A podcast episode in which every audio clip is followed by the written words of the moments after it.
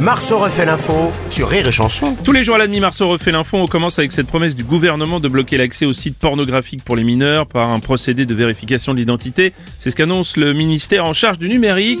Julien Courbet, vous nous le confirmez, la mise en place de cette mesure a priori, le gouvernement a accéléré les mises en place de ce blocage après la mise en ligne de la bande-annonce du film érotique avec Michel Houellebecq. mais non, mais il y a des images que les plus jeunes doivent absolument éviter.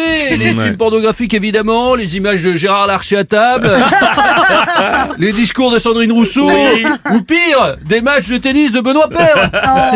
évidemment, il y a des horreurs, il y a des horreurs. Les enfants regardent.